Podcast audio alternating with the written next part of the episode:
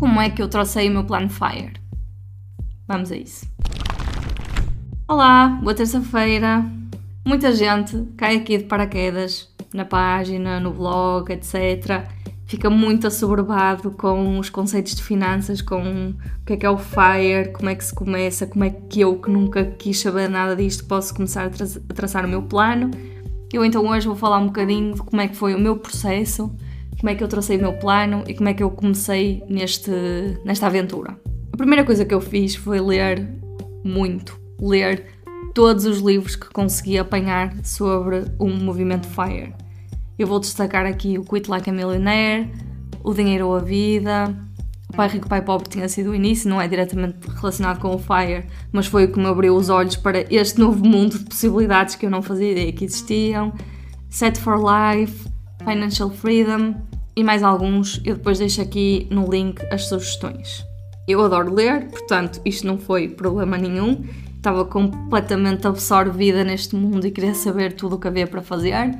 Paralelamente aos livros, li também imensos blogs e tudo isto enquanto aprendia também sobre a prática, os investimentos, como é que eu poderia fazer, como é que eu poderia fazer em Portugal, porque muitos destes livros são americanos ou canadianos por isso, muita coisa não se aplica. Os impostos, que são um bicho de sete cabeças para quem começa a investir e, infelizmente, um impeditivo para muitas pessoas.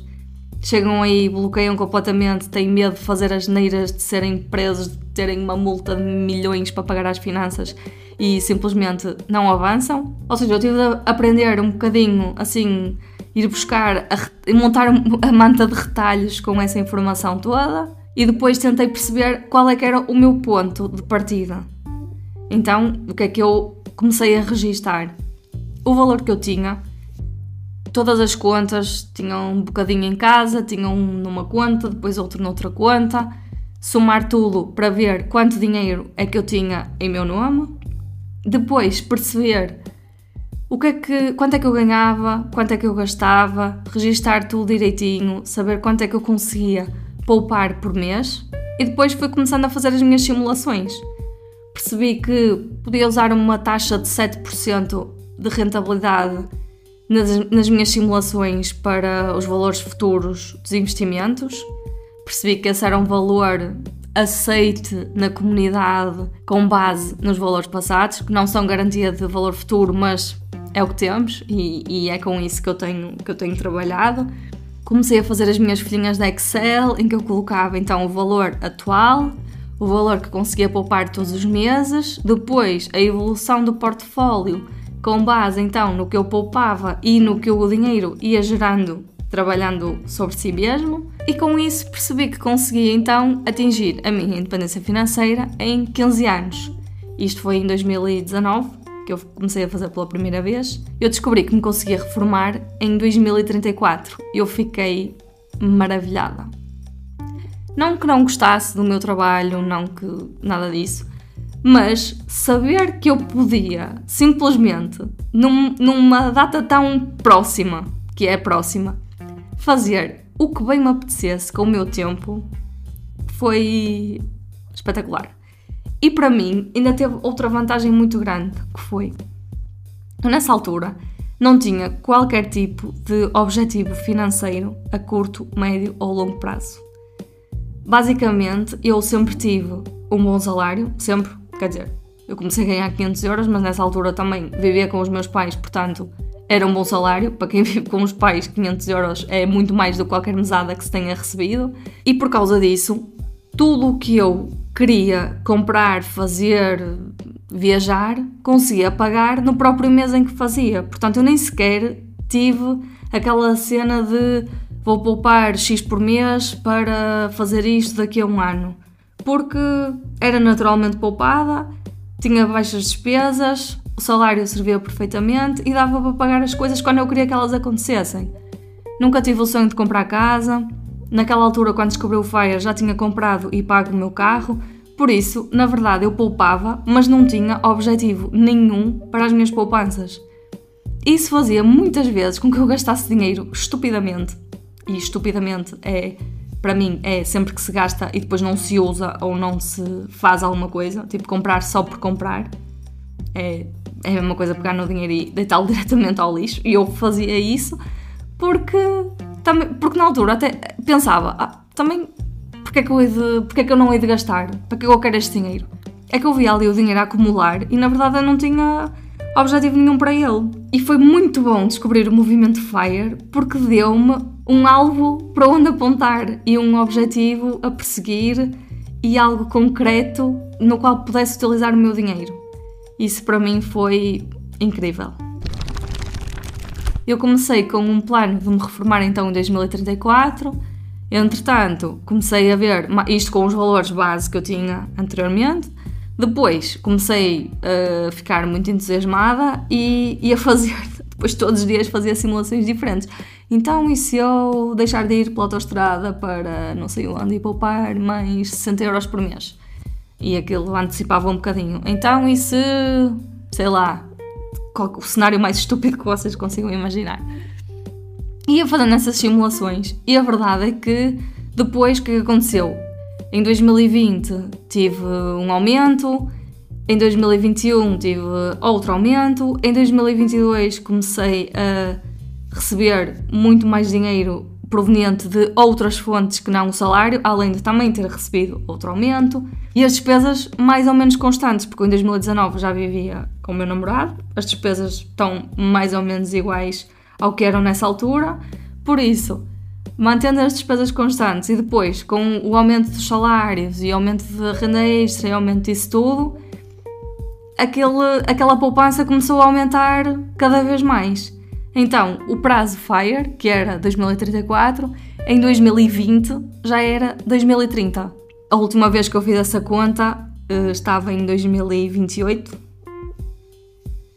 Mas, por causa da questão que eu falei no episódio anterior, de aquela hum, decisão carreira, salário, custo-oportunidade, etc., não sei se vai ser mais tarde ou se vai ser mais cedo, mas de qualquer forma o importante é que, de certeza absoluta, a vida vai melhorar com a decisão que eu tomar.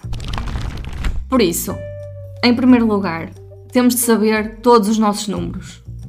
E é saber a sério, não é? Ah, eu acho que gasto não sei quanto, eu acho que gasto 500 euros por mês, eu acho que gasto 1000 euros por mês. Não, é durante, se é seca, registar, é fazer esse esforço, um ou dois meses, para saber exatamente o que é que se gastou e em que é que se gastou mesmo que depois não seja algo, algo para manter, esses dois meses já vão dar para, para tirar muitas conclusões.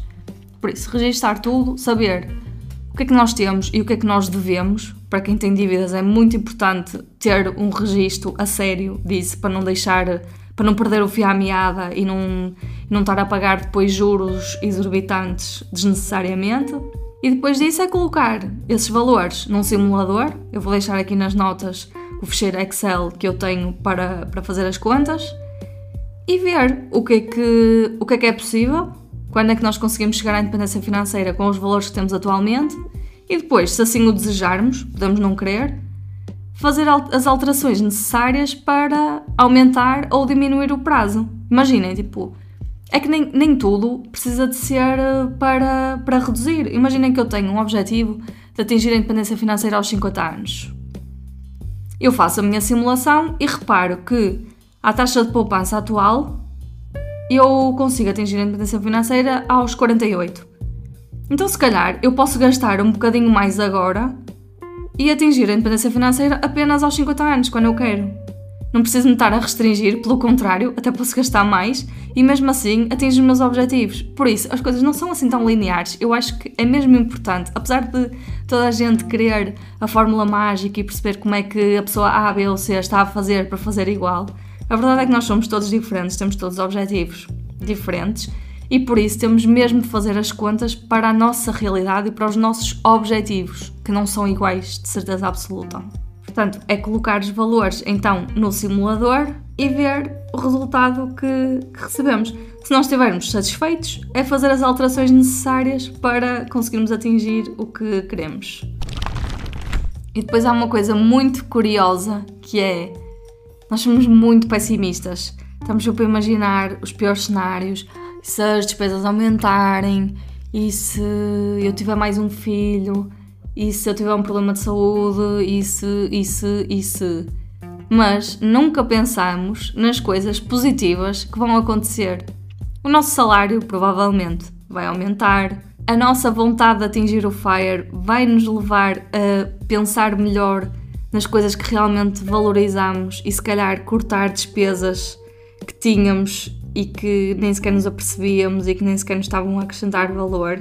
Por isso, apesar de nós sermos super pessimistas e conservadores no plano que traçamos, a verdade é que eu acredito que o plano vai falhar, mas pela positiva. Ou seja, nós vamos conseguir atingir o FIRE mais cedo ou na mesma data com um valor maior do que o que tínhamos planeado, porque nós queremos sempre prever tudo o que de negativo pode acontecer e nem sequer consideramos as coisas boas que, que, vão, que vão surgir se nós quisermos mesmo que as coisas aconteçam e até sem forçar nada no decorrer normal de, de evolução de carreira e, e, de, e de aumento de experiência e disso tudo. E agora eu quero saber, já traçaste o teu plano FIRE? Conta-me aqui.